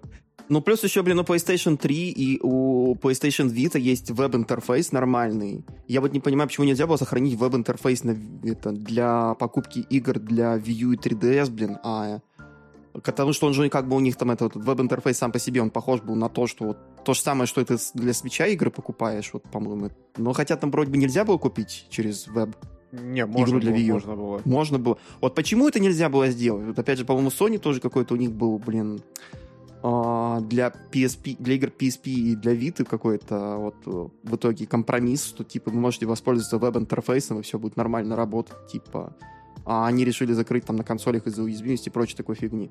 У них там довольно много, на самом деле, было приколов с уязвимостью. Опять же, Little Big Planet, у них сервера легли просто надолго, потому что у них долгое время просто не было ресурсов починить а, контент-сервер, где можно было скачать кастомные уровни, играть мультиплеер, это был вообще полнейший дурдом, потому что там какое-то доисторическое железо было для этого. А, не знаю, какое доисторическое железо использовалось для 3DS и Wii U-шного eShop, что их так прикрыли, но это, блин, очень погано, как по мне, потому что, опять же, новые 3DS семейства консоли продавались, по-моему, в 2020 году еще.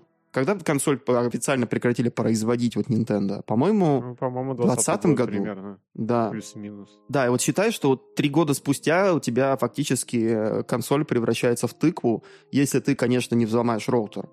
И по сути ты не можешь ничего купить, тебе нужно покупать картриджи, которые сейчас вырастут в цене дико. Опять же, сами 3DS тоже не очень-то падают э, по сто- в стоимости, потому что там огромная библиотека эксклюзивов. И вот такая вот ситуация, что, опять же, самый... И ты хочешь что-то купить, но тебе не дают. И вот эта вот политика Nintendo меня раздражает. Особенно учитывая, что они большое количество эксклюзивов никогда и не портируют, и не сделают доступными по обратке на других платформах. В отличие, опять же, я не знаю, там PlayStation 5, там практически все игры с PlayStation 4 доступны. А что там, блин? И они даже пытаются что-то там эмулировать для предыдущих версий консоли. Хотя, конечно, вот лидер этого всего это Xbox. Они просто а, получили права на все игры, которые возможно, и их просто продают для всех своих игр. Для Xbox One и для Xbox Series.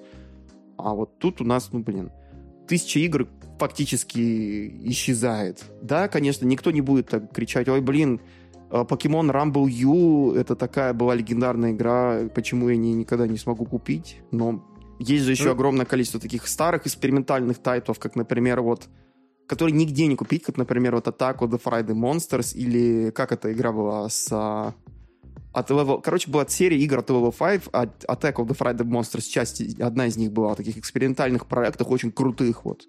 А, ну, не всегда прям крутых, но очень интересных там вот для хардкорной аудитории. Их нигде сейчас нельзя найти, про них никто не вспоминает, но они были прям действительно прикольные. Но что мы точно сможем купить, если знаем обходные пути, так это новую Зельду. Спустя, ну не спустя, перед, получается, ме- до выхода игры, получается, остался месяц, и они только сейчас какую-то информацию более-менее выкатывают. Сначала они выпустили трейлер, где, ну, не трейлер, а демонстрацию геймплея, где они показали, как там взбираться на эти небесные острова, как, как фьюзить предметы, вот крафт. Наконец-таки какое-то подобие крафта у нас появилось. Гаррисмод. Они придумали Да. Гаррисмод. Да, На полном можете- серьезе, они даже вот эти вот турбины из Гаррисмода присобачили. То есть ты как в Гаррисмоде мог, блин, это сделать просто а, из трех палок и а, четырех двигателей какой-то там от а, просто летательный аппарат, то то же самое и в Зельде теперь. И знаешь что, это круто, я согласен. Это великолепно. Не буду тебя перебивать, но... муа. Не, ну, в целом, да. Это, по сути, все, чему посвящена была та презентация, Фьюжу, по сути. Мы еще не знаем, как будет в русской версии, потому что мы все это узнаем только когда выйдет игра. А выйдет она через месяц. Э, Потом, получается, совершенно недавно Nintendo нас одарила новым трейлером. Я, кстати, перед этим посмотрел трейлер Breath of the Wild на русском языке, где там еще Эйди Аонума такой «Здравствуйте!» Блин, это, во-первых, было душевно очень, во-вторых, сам трейлер был мощный. Э, и вот они выпустили новый трейлер. Люди говорят, что вот по мощности оно дошло вот до трейлера Ботвы, но чисто для меня трейлер крутой, прикольный, но все-таки до Ботвы не дотянуло, вот лично для меня.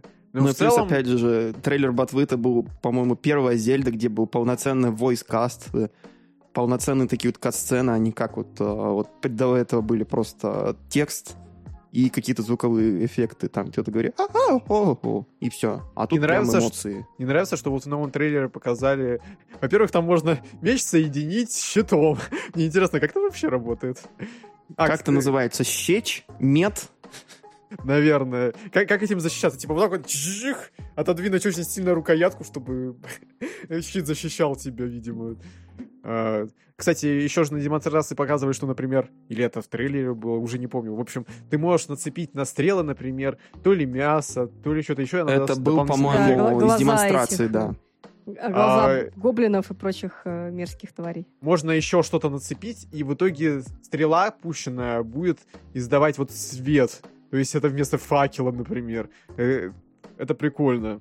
Еще что прикольно, вот этот, я точно помню, что это было в трейлере, показали, что мы будем биться вот как раз-таки с четырьмя наследниками чемпионов, воинов, именно биться, потому что вспомните в Ботве, что было. Мы там... Они нам помогали, но в битве конкретно да. мы с ними не участвовали. То есть, что там, например, с Сидоном, любимцев многих, он там просто, мы на его спине катались. Лучший Хасбандо. И пытались отстреливаться. А тут он, мы с ним сражаемся. Ну, не с ним в плане того, что против него, а рука об руку. Это прикольно. И с другими персонажами так показали. Мне интересно, будут ли как-то показаны духи этих воинов, или все-таки уже нет? Ну, посмотрим. Наверняка они припасли кучу сюрпризов, но хотя, по сути, многие смотрят сейчас и думают, что это, по сути, uh, Breath of the Wild uh, с крафтингом усиленным до максимума для ботвы, да. Ну, это такой, знаешь, я бы не сказал, что это даже наподобие Мажора с Маск. Это на самом деле, в принципе, спустя сколько лет, блин, уже? Семь с выхода? Шесть, по-моему. А, Breath of the Wild, в принципе, как такой вот э, тебе уже захотелось переиграть, и тут ты такой возвращается, а вроде бы все более-менее знакомо, но все абсолютно новое при этом. И очень интересно, конечно, что они решили не выбрасывать на помойку все старые ассеты, а просто взять и улучшить все. Хотя, конечно, бы хотелось, чтобы игра стоила 60 баксов хотя бы, а не 70. Ну, потому что, ребята, алло. Ну, прошлая, бра...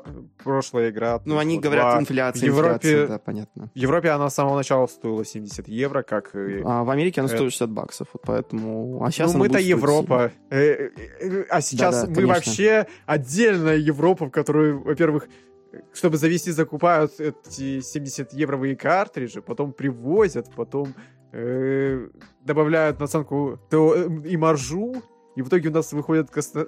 эти 80 тысяч. 6К гейминг, тысяч, да. да. 8, не, 8К, 8К гейминг, ребят, да, все. Мы готовы. Но на самом деле в картридже Зельда можно инвестировать, потому что даже до сих пор первая ботва на вторичном рынке стоит очень приличных денег. Картриджи Зельда, они стабильнее рубля, вот серьезно. А реально, реально. Ну, картриджи Зельда и 3DS, вот серьезно. Вот хотите инвестировать, инвестируйте в продукт Nintendo.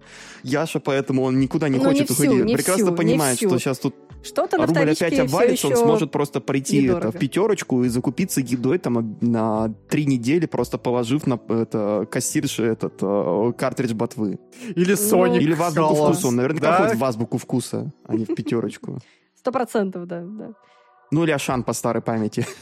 Да, он уже еще работает у нас.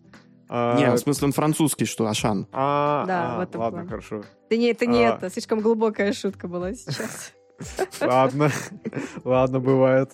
Не понял тонкий намек. А, и еще что нам показали, во-первых, нам показали коллекционный, ну, коллекционный выпуск э, свеча OLED в расцветке э, Зельды новой. Не знаю, как-то не особо меня привлекла она, честно говоря. Я уже забыл, Меня что тоже и про контроллер тоже не особо привлек, и чехол. Не знаю, такое, как, как с платуновских как-то поинтереснее выглядел, потому что он был такой более объемный рисунок и все такое. А Switch OLED сам по себе, он намного по... Ну, с одной уже привлекательное железо, особенно док.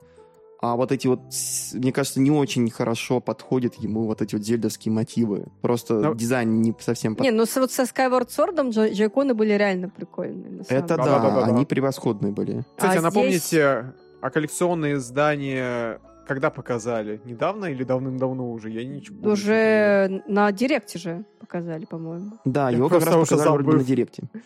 Фэ, фанат Nintendo. Да. Ну, ну, блин, этих коллекционки... Это такая, мне кажется, даже тот же самый Олит, это просто способ вот реально вот на закате консоли еще немножечко денег на железе срубить. Олит Блин, вообще ты... вот непонятно, что у них произошло. Если, не знаю, верить все-таки Блумбергу, наверняка они хотели сделать этот Pro, uh, Switch Pro, но из-за нехватки транзисторов они попросту забили на это и решили просто сделать э, OLED-версию, потому что уже договорились с поставщиками, пусть будет хоть что-то, что будет делать деньги получше. А вот ну, да. все остальное, опять же, ну, на самом деле, может Зельду, быть, мы конечно... в 2024 увидим новый Switch, но хрен его знает там, да, что будет. посмотрим. Зельду ждем. Я думаю, мы все поиграем. Я надеюсь, что это будет первая Зельда, которая придет до конца. я имею в виду из вот серии Ботвы. Потому что первую часть я так не осилила. Нет, ну потому что мне очень тяжело в нее играть. Вот именно вот это вот... Так сказать, э, исследование открытого мира, где ты не знаешь, что, куда идти, что делать, блин, ну, вот Да блин, Крис, там четыре угла карты, ты идешь каждый, и потом уходишь в это, в центр, все. Да, ну, Короче, да. что-то мне, мне там что-то точки. Вот так, мне так что-то и не зашло. Вот сколько раз я пыталась давать ей шанс, вот что-то так и не ты зашло. Ты можешь просто вот взять и это в одних трусах все. пойти на Ганнона, если хочешь, вот серьезно. И это будет считаться как то, что ты игра пройдена. Э, естественно. Нет, ну вот что-то, короче, я, я уже решила, что я ботву трогать не буду, пусть она лежит уже как лежит. А вот. В Tears of the Kingdom попробую. Может быть, что-то будет получше получится. Я тут, кстати, осознал, когда выйдет э, Тотор. Тотор же, по-моему, сокращенно. Uh, Tears of the Kingdom, да. А, Тотор, когда выйдет, э, смысла открывать уже, запускать ботву не будет, потому что, по сути, это будет тот же самый мир. Ну, но да. Побольше всего. Ну, разве что только, наверное, ради загадок. Ради них можно будет запустить. А так... Да, давайте, наверное, перейдем к финальному обсуждению. Просто мне уже надо, если честно, бежать. Да, давайте тогда, получается, мы перейдем к тому, а во что мы вообще играли за последнюю, сколько там, неделю с лишним. я начну с себя. Во-первых, Виталий купил Resident Evil 4 ремейк, и я попросил у него Steam аккаунт, э, чтобы через Family Sharing поиграть. И Resident Evil 4 это круто, э, ремейк во всяком случае. Мы наверняка, когда играем, сделаем спойлер-каст с Виталием и еще, может быть, кем-нибудь. А, поделимся впечатлениями, стоит ли играть в ремейк, если вы не играли в оригинал, если вы играли в оригинал. А, спойлер, да, стоит. А, игра все еще очень экшоновая, интересная, но она все-таки другая совсем. Она очень поменялась, но при этом она вся такая же знакомая, просто это опять же вот такой, о, что-то новенькое, о, что-то интересненькое. И, о, что-то старенькое. Так, такой, да, что-то измененное, старенькое. И еще я играл в игру, которая, по сути, ничего там не изменилась, кроме, кроме графона. В лучшую сторону и в худшую сторону, ну, решать вам. Мне кажется, что все-таки Metroid Prime Remastered это, знаете, такая игра, которая на 90% прекрасная, но там есть 5-10% геймплея, где ты такой смотришь на нее понимаешь, чем вы думали, ребята? Вот скажите мне, пожалуйста, зачем? Мы думали а, нулевыми. Да, вот там, опять же, Prime Remastered, по а сути, ты... ты... Ее?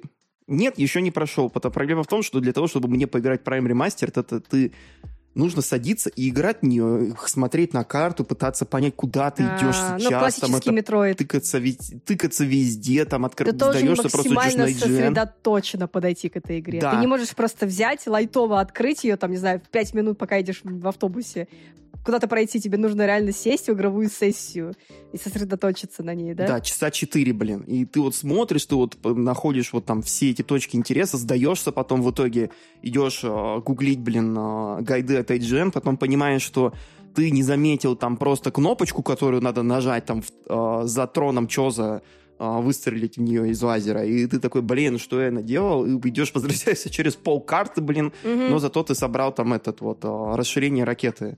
А, Это знаешь, вот я вот, ты, ты сейчас рассказываешь об этом, и я вспоминаю вот эти вот э, фразы про то, что игры у Nintendo детские, типа. Это такой, господи, Дайте ребенку Metroid Prime, если он его час. пройдет, его нужно это просто сразу отдавать в университет, я серьезно. Мне кажется, он просто скажет этот... Э, слишком сложно, все, душно, все, пока. При этом, блин, битвы вот с боссами и с врагами в прайме, они не такие уж и трудные. То есть к тому моменту, как на тебя будут кидать э, трудных врагов, у тебя уже дофига э, э, здоровья, у тебя много разных видов оружия, которыми ты можешь там кого-то заморозил одно время, потом другого добиваешь ракетами, там суперракетами, кому-то ты можешь, например, там шокировать, опять же, чтобы остановить на секунду, и при этом тебя тонна здоровья, ты можешь просто с, э, поглощать урон сколько хочешь, и потом его восстанавливать, потому что враги кидают тебе а, ракеты и здоровье. Но при этом у тебя еще такая вот фигня, что ты вот не можешь доконать какой-то вроде бы очевидный пазл, но при этом он странный, непонятный. Есть еще момент там, по-моему, в, в каньоне э, Town Overworld Canyon, я вроде бы он так называется, где тебе такая полутруба, и тебе нужно догадаться, как нужно правильно разгонять шар Самус, вот, вот этот вот... Э, я не помню, как он называется, по-моему... А morph ball, короче, там какой-то буст для морфбола, когда ты получаешь апгрейд, и тебе нужно, получается, по вот этой вот как человек, который играл в Соника, такой, а, ну надо по вот это вот полутрубе разогнаться, заспиндешить, и вот как только с, а, вместе с Samus сделать и попасть наверх. Это так трудно было, я просто 15 минут не мог понять, что я делаю не так. То есть там Но физика ты в итоге делал то, что странная. правильно надо было, да, или, или нет? Да, это нужно было наверх туда, и просто если ты туда наверх не попадешь, то ты не можешь дальше прогресс получить. А там нужно было вовремя кнопку нажать или что? Прыжка там нужно было вовремя нажимать кнопку в, в правильный ритм, догадаться, как это все вообще работает, потому что игра тебя толком не обучает, как именно нужно использовать это все. Самое главное, что потом в игре есть похожий сегмент, где ты получаешь Ice Beam, то есть вот этот вот э, ледяной лазер, и это там этот момент намного легче. С одной стороны, потому что уже догадался, что надо делать, а с другой стороны, потому что там, ну, блин, какая-то дичь. И, то есть игра тебя не очень хорошо обучает, как пользоваться морфболом. Ты просто лезешь с гайды, смотреть, как это люди делают, правильно ли все делаю. Мм. А, потому что очень часто в Метроиде есть такие места, где ты вроде как можешь туда добраться, в прайме особенно там вот, ой, тут есть обломанная колонна, наверняка я могу запрыгнуть. Нет, ты не можешь, тебе нужно просто использовать эти double jump, когда ты его получишь. И тут ты думаешь, блин, наверняка есть какой-то апгрейд, который мне нужно получить, потом вернуться сюда и доехать. Нифига подобного. Тебе нужно просто это научиться правильно пользоваться тем, что тебе уже дали, и игра тебе никак не сигнализирует. Она тебе, конечно, иногда дает там пометки на карте, типа, ой, тут что-то интересное, ой, сходи туда. Но это не как Metroid Fusion, правда, это совершенно другой experience. Поэтому Prime Remastered очень часто такая прям крутая, интересная э, иммерсивная даже, я сказал бы, игра, но иногда еще просто ты сидишь, просто чешешь репу, и иногда начинаешь просто злиться, mm-hmm. там, стирать кнопку «Б», э, на геймпаде, пытаясь разогнаться, и понимаешь, блин, что они делали, что происходит, и сходишь с ума. Но а, у меня это не 10 из 10, были такие же но проблемы. это очень интересно, все. Прям 10 из 10, Но серьезно? на самом деле это не 10 из 10, а, не абсолютно. 10 из 10. Окей. Я не понимаю, почему люди ей ставят десятки, наверное, это понимаешь, что ностальгия, но, блин, ребята, Ностальгия, вы да. наверняка просто помните, как в нее играть, а попробуйте ее поиграть в первый раз, и вы поймете, насколько она иногда местами выбешивает своим дизайном. И не только потому, что тебе нужно на карту смотреть и бэктрекать. Бэктрекинг — это, наоборот, даже самый, одна из самых интересных вещей. Но, блин, интересно. Главное, не забывайте, что иногда нужно просто взять и пойти смотреть гайд на Ютубе, на IGN, там, GameFAQs или еще что-нибудь подобное. Все. В общем, тебе нужно сосредоточиться и сесть, чтобы получить Да, за удовольствие 40 от баксов игры. это топ. Нужно сесть, сосредоточиться, поиграть. Это не как, Мгм. например, не знаю, там, а, колда, где ты пострелял просто во всех, и все, ты победил. Пошел Тебе на аттракцион. да. Тут нужно прям немножечко поработать. И игра, в принципе, очень-очень-очень хорошая, и понятно, почему ее называют классикой. Это прям Metroid, ну, от первого лица, это прям вот нужно быть к этому готову. Это не шутан. Но я поняла, что не для меня, наверное, эта игра. Что-то как-то ну, не готова. если тебе не нравится готова. Metroidvania, то я тогда даже говорю, нет, сразу, не надо. Ну, у Мне меня, знаешь, зашел Metroid отношение... Если к зашел Metroid Metroidvania, Dread, бери Metroid Prime, понравится. Мне какие-то заходят, какие-то нет. То есть мне Ori, например, зашел. Хотя это то же самое Metroidvania. А Hollow Knight, например? не зашел. Вообще не зашел. Мне кажется, вот в этом плане, если тебе зашел Hollow Knight, тебе зайдет Prime, например. Ну, естественно, да. Вот так вот. Окей, я в Hollow Knight тогда- зашел и побился в четыре стенки, понял, что Ну, я Hollow поиграла, Knight наверное, около меня. часа, и такая, господи, какая душная игра. Нет, спасибо. Ну, для этого нужно это- просто брать и открывать гайд тогда на iPad, там, на коленях, пока ты играешь на телевизоре. Ну, И короче. вот потом ты начинаешь наслаждаться. Короче, нет, спасибо, я не голодный. Я, давайте расскажу про... Я поставил Metroid 2 э, ремейку девятку, так что вы прекрасно знаете, какой я человек, так что... Ну, с тобой все понятно, да. Да, в принципе, это и хорошо, что ты такой у нас. Нет, я не играл в Maximum. Verge, если кто-то будет спрашивать. И не намерен. Окей, давайте тогда я расскажу про Pikmin 3 Deluxe. Я его приобрела совсем недавно на Switch. благодаря вот как раз-таки группам аукционам, которые я вот рассказывала на прошлом подкасте. А, на самом деле прошла очень быстро. А, мы играли вдвоем.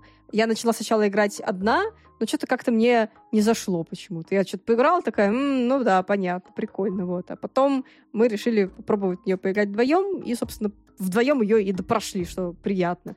А, в общем, если вы играли когда-то типа лемминги, я не знаю, а, то это что-то очень похожее. По сути, это как бы такая стратегия от мира Nintendo. Я поняла, что а, Миямото же очень любит пикменов, он везде же с, ним, с ними ходит. А, и, собственно, четвертая часть вот тоже будет. А, и я что-то сегодня как не могла понять, типа, что конкретно ему так сильно хочется показать в этих пикменах. Он же прям конкретно вообще болеет ими. То есть везде-везде пикмены.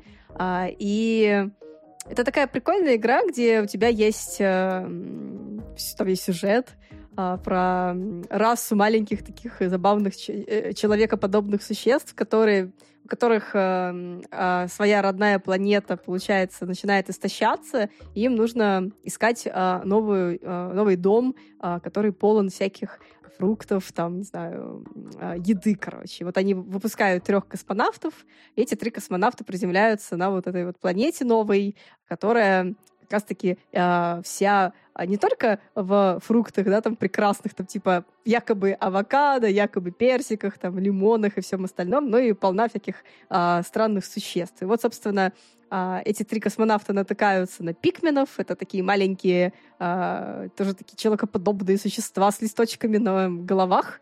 И их очень много, этих пикменов, и ты можешь эм, а, их выбирать и их использовать. Пикмены разные, красные, желтые, э, какие там синие и летающие. Вот тут 4 пикмена, а и каменные еще 5 пикменов.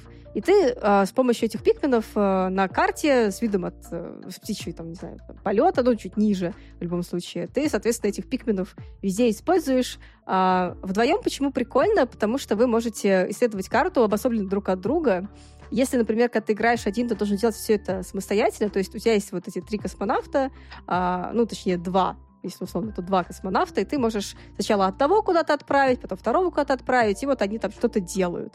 А когда ты играешь вдвоем, а, у вас экран разделен, получается, и вы а, каждый делает свое дело. И вы можете а, как бы стратегически распланировать, кто куда пойдет. Типа, я такая, я иду там, не знаю, забираю вот это. Вот. А второй человек, соответственно, занимается чем-то другим. И вот в такой кооперативной команде как бы пытаетесь а, за вот этот вот световой день, который вам отделен, собрать как нужно больше фруктов и продвинуться по сюжету.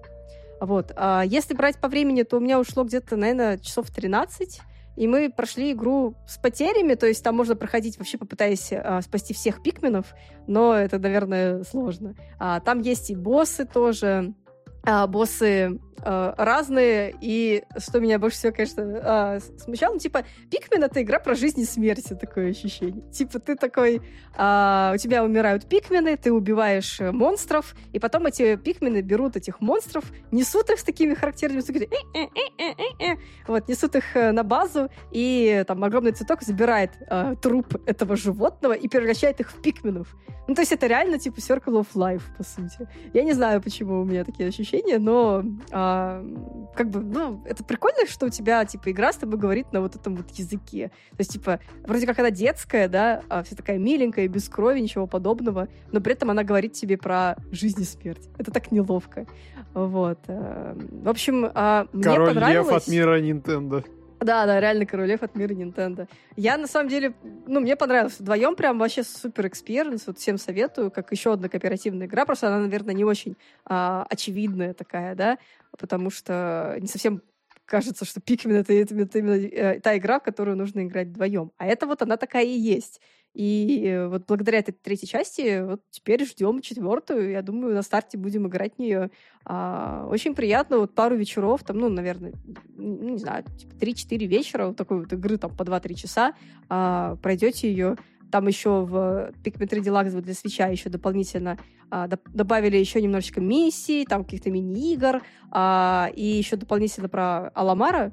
Вот, но мы еще это, э, это вот, типа, сайт-контент про Ламара еще не прошли, только основную сюжетку прошли. И очень сильно понравилось. Я хочу теперь поиграть в остальные, а, честно говоря. Я, кстати, не помню, где выходила Pikmin 2. Я помню, что Pikmin а, первая выходила на Wii. Pikmin 2, наверное, тоже? Тоже на Wii. Тоже на Wii, да. первые Pikmin выходили вообще на GameCube, но потом портировали на Wii. А, ну, видимо, Вторая да. да часть видимо. сразу же на Wii вышла, по-моему. В общем, надо на все поиграть, потому что я пообещала чуваку из, э, который меня, который а, уступил мне Pikmin 3 в, в аукционе, сделать э, ретроспективу про Пикменов.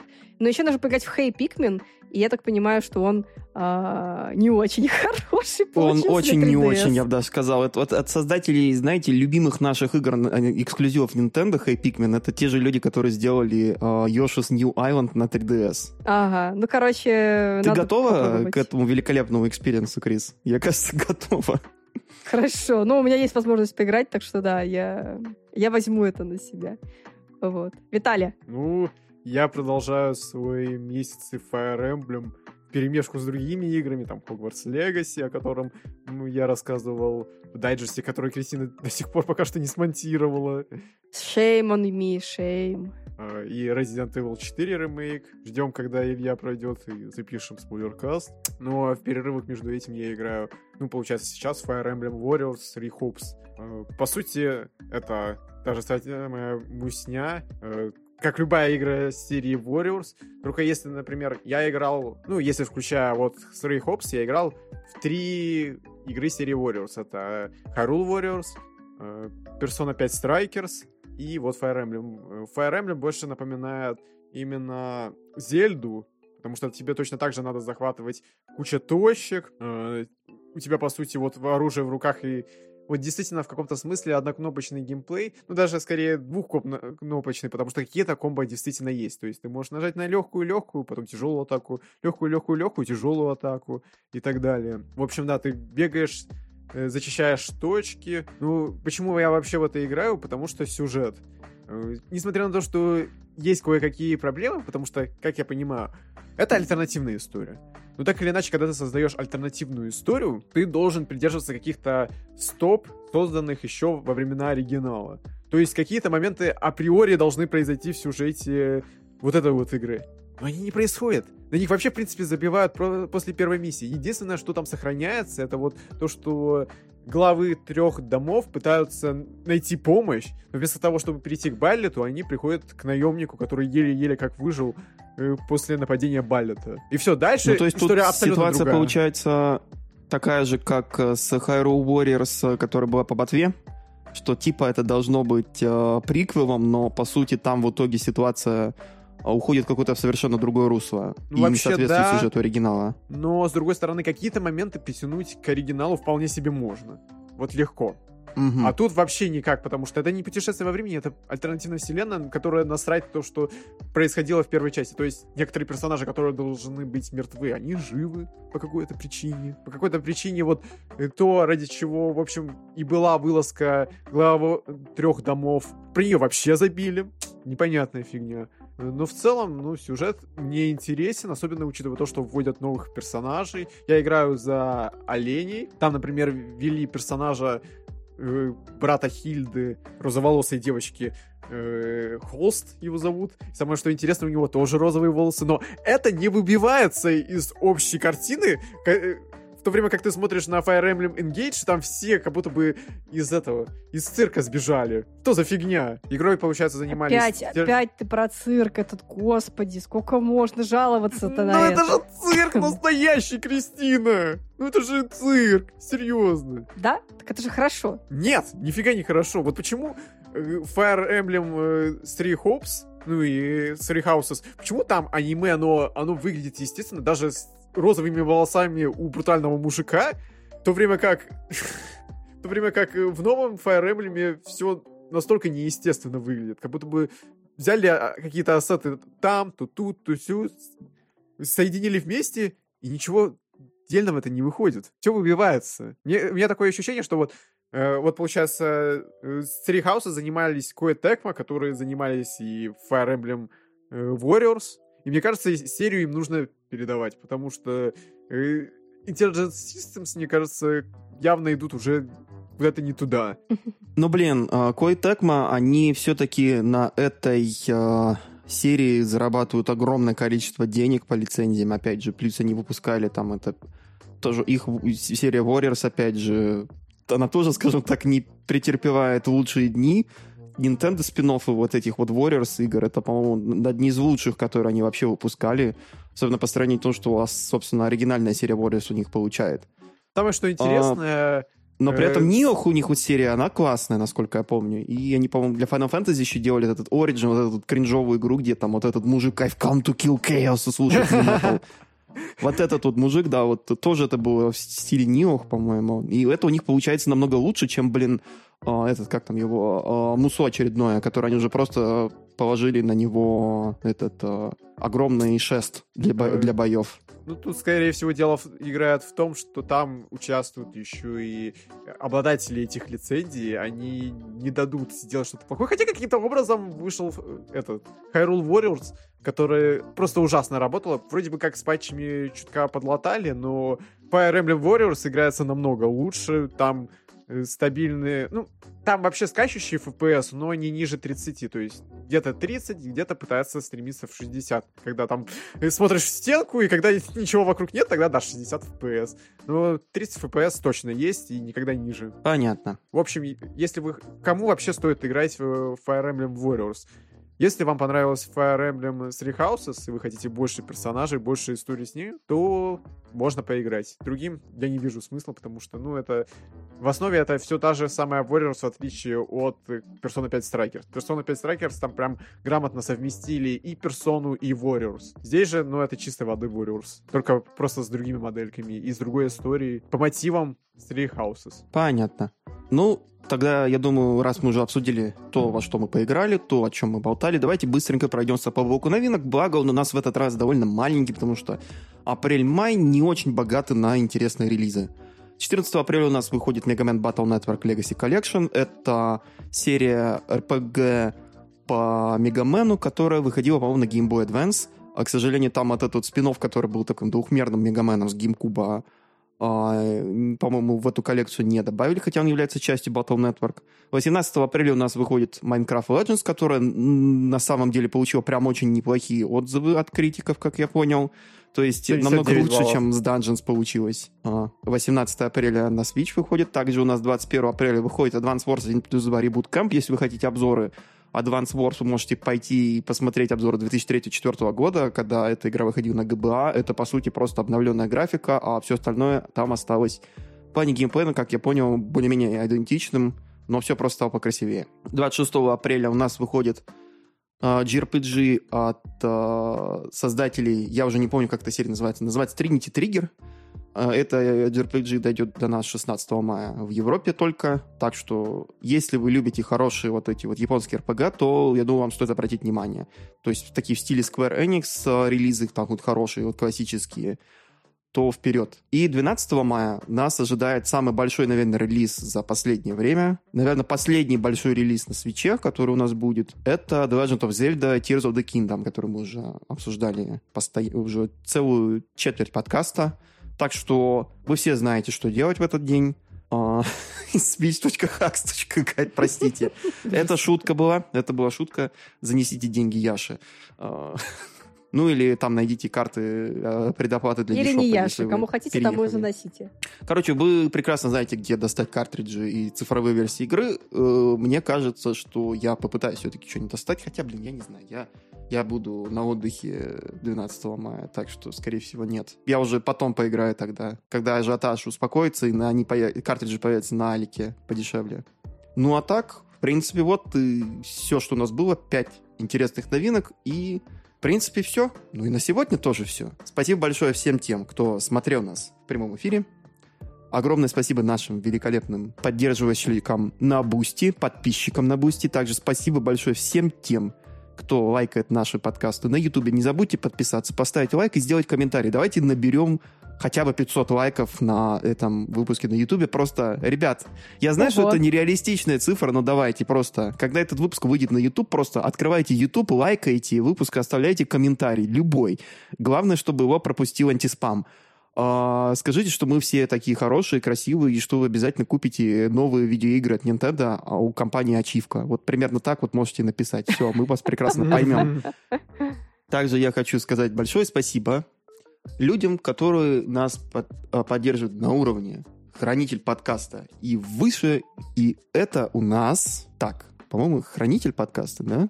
Там Недавно. список поменяется Нет, 200 раз, потом друга. зачитаешь. Нет, мы, мы, мы зачитываем дорогого друга и суперзвезд. Так что спасибо большое Каэнгель Music, дорогому другу, который поддержал нас на данном уровне. И на уровне суперзвезда у нас находится Келос. Огромное тебе спасибо. Также не забывайте, что вы, если вы подпишетесь на наш великолепный Boosty, вы сможете получить, наверное, скоро уже интересный эксклюзивный контент. Мы домонтируем там, получается, у нас будет дайджест, у нас будет, наверное, еще потерянный новостной выпуск, который у меня должен был выйти в марте. И потом мы с Виталий запишем спойлеркаст по четвертому резику. Может быть, мы даже доберемся до Марио фильма, потому что мы обещали, что мы посмотрим аж два Марио фильма, наверное. Когда-то мы обещали, что мы посмотрим тот, который был с Бобом Хоскинсом и Джоном Лингвизама. И, может быть, мы потом доберемся уже до Криса Пратта и Чарли Дэя. Ничего не знаю, я сегодня доберусь до Криса Пратта. Да, ты до него доберешься сбитый бейсбольный, я полагаю, по, по интонации, судя по всему. Не-не-не. Ну что, ну а на сегодня все. Всем спасибо и пока-пока. Чмоки в щеки. До скорого. До связи, Язи.